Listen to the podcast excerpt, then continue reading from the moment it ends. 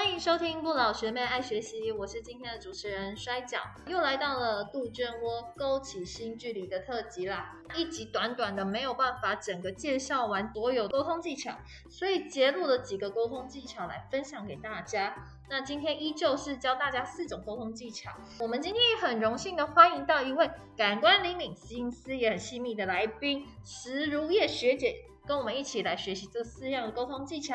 欢迎。Hello，大家好，学姐好。因为我们今天要讨论的的主题呢，也是希望透过一些情境啦或疾病部分，然后去带入我们这个沟通技巧。所以想问问大家，印象中的躁症的病人有哪些表现？学姐可以帮我们说说看吗？嗯，其实躁症的病人啊，在临床上或者是说在学理上的课本哦，基本上大概有滔滔不绝。然后或者是他想法会意念飞掉啊，想法计划就特别多。然后你跟他谈的时候，发现哎，他专注力也不是很好，一下讲 A，一下讲 B，甚至讲到 C 去了这样。然后有时候他话量很多，用你来打断中断他的话题这样子。然后有时候言谈也会比较迂回啊。那言会谈的里面呢，也会觉得说，哎，他的一些夸大能力，夸大的一些妄想梦，甚至他的夸大妄想也会比较。他会觉得他很多事情都可以做这样子，例如说他可以去当总统啊，或者他等一下就可以买一间房子啊，等等这样子。那我想问一下，你就是在之前面对这样的病人的时候，你在沟通上你会觉得有碰到哪些状况呢？其实最常碰到的话是，其实未来在急性躁症的病人上，会很难切入你想要给他做的胃教或者是。其他一些指导，因为在急性躁动的病人，他的一些专注力啊，或者是他可能刚被送来的时候，情绪还是处于比较激动的状况，有时候是比较难去问到他一些病史，然后给一些指导。但是还有其中一个很重要的部分是，他其实没有病逝感，这件事也是在临床上比较常遇到，大概十个有八个九个都会说我没有，哎，我没有生病，我没有生病，然后他不想要住院这样。所以其实躁症的病人要让他。先建立病视感这件事，其实是算呃蛮重要的。啊，再来第二个部分是在重症病人有一些护理上面，如果没有办法会谈的话，那有一些身体的一些评估护理也是可以先做。好，那我们刚刚也讲了，就是有躁症的一些症状表现。那我们接下来这个四个沟通技巧，我也觉得蛮适用在躁症的病人。当然，很多沟通技巧在我们每次会谈里面都会碰到。就我们今天特别跳出来这四种，我们给大家练习看看，然后我们也听听学姐她的经验谈哦，会怎么运用这些方法。首先，第一个鼓励评价。鼓励评价这个方式呢，是适用于病人病情比较稳定的时候，护理人员可以鼓励病人对于自己的感觉、行为差异做自我的评价，那思考自己在何种状况是对自己最有帮助的。那以上就是鼓励评价的部分。学姐，你可以帮我们举例有哪些你自己运用过这个技巧的部分，去跟我们呃分享一下吗？嗯，我会跟那时候如果比较稳定的话去做会谈，我会跟他说，哎，您愿意说说看，说现在住院一段时间，然后我们来讨论看看，你刚来的时候，刚来住院的时候，不管是情绪啊，是说睡眠的部分，你有没有发现有什么地方有改变，或是说你有觉得变比较好，或者是比较进步的地方？有些病情比较稳定的病人就会愿意说一下。他自己不管是生理的一些，不管睡眠啊，睡比较好啊，因为躁症就是需要睡眠，他会说睡得比较好啊，还有情绪也变得比较不容易发脾气啊，这些都是我们要掌握的点，这样子。那或者是接下来就可以慢慢的再跟他说第二个重点，说，哎，那你有你有发现说你在这边有。在这里有固定护理人员都有固定啊，医生有来看着，护理人员固定给你药的状况，有没有发现自己吃完药之后，跟你上跟你上述说的那些，不管是情绪、睡眠，跟你这些服药有没有关联，变得怎么变得有没有在更好？所以我们刚刚讲的就是鼓励评价哦，鼓励评价，这个就是比较适用，就是病人比较稳定的时候，可以鼓励他去做一个比较的部分。接下来我们要讲到的第二个就是集中焦点。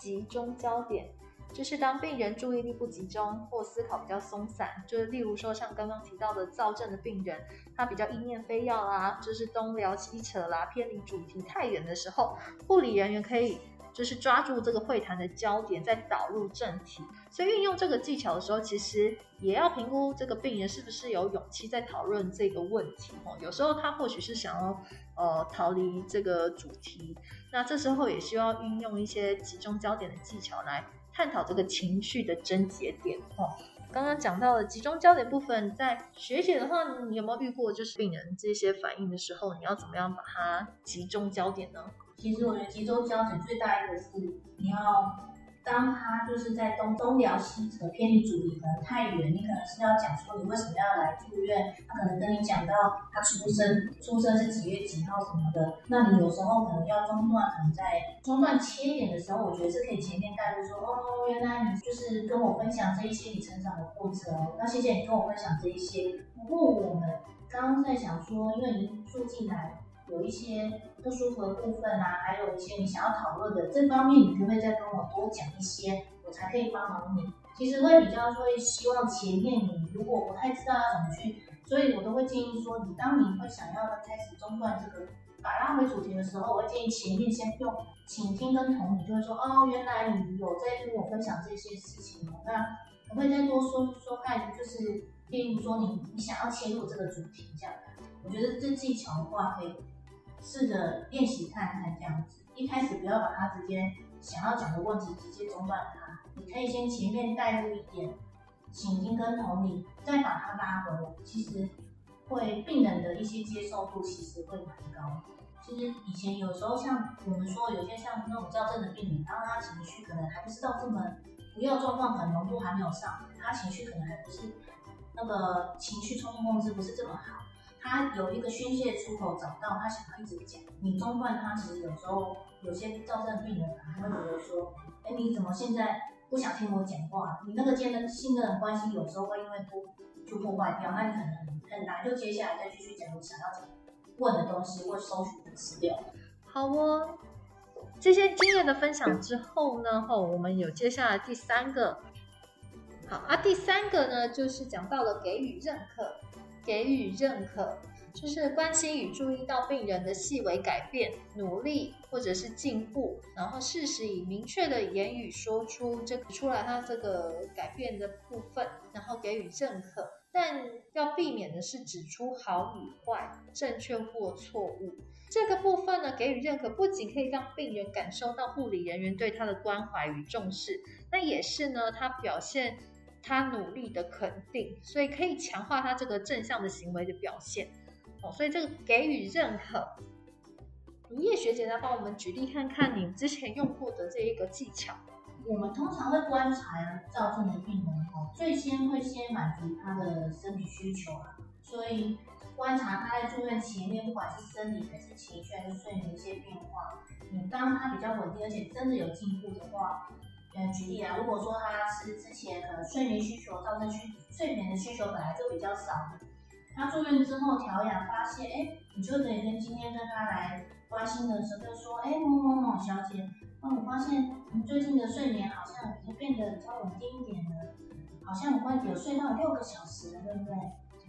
那病人就会很高兴说，哦，对呀，我之前都没有办法好好睡觉，我现在睡到有。六个小时，我非常高兴。这样，其实睡眠因为对病人、躁症的病人是很重要。或者是说，哎，他可能之前的活动力可能没有办法好好的参与一个活动，那可能甚至一个活动大概病房大概都是三十四十分钟。如果说你发现他今天的活动可以完整的参加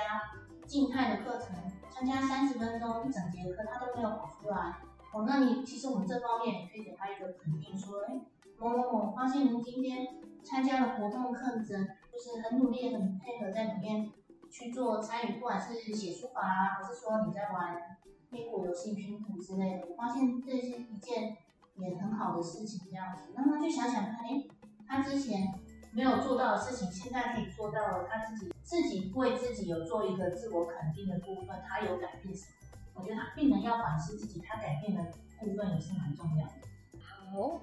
所以刚刚学姐帮我们举例的这个，就是也是透过我们的观察他的改变哦，去给他做一些认可的部分，然后也没有指出他的好或坏或正确或错误，只是就他的表现部分，然后去肯定他的努力这样子。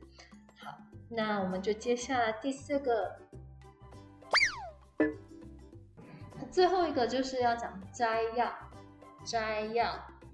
摘要呢，就是当会谈结束前或会谈告一段落的时候，我们护理人员建议最好将我们刚刚沟通的一个重点加以组织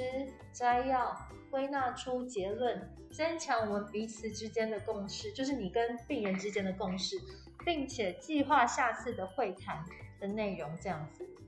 就是继续的延伸，所以我们要就是把这次会谈结束前呢，就是可以建议最好就是把这个沟通的内容稍微组织摘要，归纳出这个结论，然后也让跟病人之间彼此都要有个共识，再计划下次的会谈。如叶学姐呢，帮我们来举例一下，就这个摘要的部分，我们要怎么样去做这一次会谈的总结呢？嗯，如果说我们已经进展到像前面说，可能我们已经建立一个人际关系，然后让他有慢慢有一些病视感的一些病视感的建立，甚至你有观察到他一些在住院前后一些部分，其实就可以慢慢在接下来讲说，哎，那我们今天可能例如今天讲到的内容是，例如说我们在讲到最后是服药状况，那你就可以跟他说，哎，今天我们已经服药。讨论一下，就是如果说当你忘记吃药的话，会带给你什么样的影响？哦，你自己也可以说出来说哦，我可能吃没有吃药，可能就睡不好啊，很容易发脾气啊，跟人家吵架啊，这些都是你今天有跟我分享到的这样子。所以，我们今天讨论这些事情，也是谢谢你跟告诉我，告诉我说你还没有吃药的时候会发生这些事情。所以我们下一次再讨论一下，说如何提醒自己可以。不要忘记，然后可以规规则的服药，或者是说你有想到其他一些药物的问题，我们下一次就是你也要跟病人约好一个固定的时间是很重要的，就是可能在几点到几点之间，那我会再跟你再来讨论这一这一个问题，我们接下来去继续讨论，或者是说你可能今天是讨论到，例如说他愿意在讲说他住院前后的一些躁症的表现啊，或者是他一些。跟家人相处的情形啊，所以让他知道说，哦，我你您真的就是有发现你自己造成有发现这些事情这样子，所以服药真的是对你来说，或是打针真的是对你来说很重要。所以我们下一次可以讨论一下如何运用您，不管以后你要去工作，还是说你要去上学，用什么方式会让你记得要规则服药，那这些都可以我们下一次做讨论。其实可以带到他今天简单的同整一下他今天讲的事情，代表你有认真倾听到他分享这些内容，同时你可以跟他说谢谢你今天告诉我这一些事情，分享让我知道这样，然后之后再跟他说我下次要讨论什么话题的时候，那他在来之前他就会很认真看待你要来的这这一趟时间，所以他就会开始想一下，他等一下你要来找。嗯，你去找他之前，其实病人其实是互相，他就会开始想说，那我今天要去分享什么事情给护士？嗯，所以我们今天刚刚讲的最后一个沟通技巧摘要，吼，我也帮大家摘要我们今天的学习重点啦。吼，今天总共讲了四个沟通技巧，有关于鼓励评价、鼓励评价跟集中焦点、集中焦点跟给予认可。给予认可，跟最后一个摘要，摘要。好，今天总共学到了四个沟通技巧，但是呢。哦，有没有听到？就是其实，在学姐的分享中也有提到，就是其实除了用了这四个技巧，今天还有额外再听到的倾听啦，或同理心。其实这些沟通技巧在每次的会谈中，哦，都有不同的沟通技巧在里面。那我们今天介绍这个四个沟通技巧呢，也希望大家可以在平常的生活中也可以拿来运用哦。那谢谢我们今天的邀请到的如叶学姐跟大家一起学习。如叶学姐，有没有什么事要跟我们再分享呢？其实我觉得躁症的病人真的要有一点耐心，跟对他们一些同理啊。因为有时候躁症的病人真的起来的时候，你有时候真的很难，情绪要很难，就是因为他有时候会操纵你的话，你那情绪真的是有时候会要比较难掌控。所以，当你真的觉得遇到躁症的病人很难会谈或很难沟通，呃，我会建议就是。先要让自己沉住气，冷静的自己想好自己接下来想要问什么问题，没有问到没有关系，也要维持好你跟招正病人一个人固病关系，这是很重要。那你下一次一样再去跟他关心，其实久了病人会还是会敞开心房，愿意跟你讲他自己想要做的事情。只要让他知道你是要帮助他的，其实病人都会愿意相信。好。谢谢我们如月护理师在跟我们做一个小小的提醒。我们节目今天就到了尾声，然后也别忘了今天学习到的四个沟通技巧，回家后可以找个时间多多练习。今天节目就到这里，请大家别忘了 keep learning, keep hoping。祝大家有个美好的夜晚，晚安，晚安，拜拜，拜拜。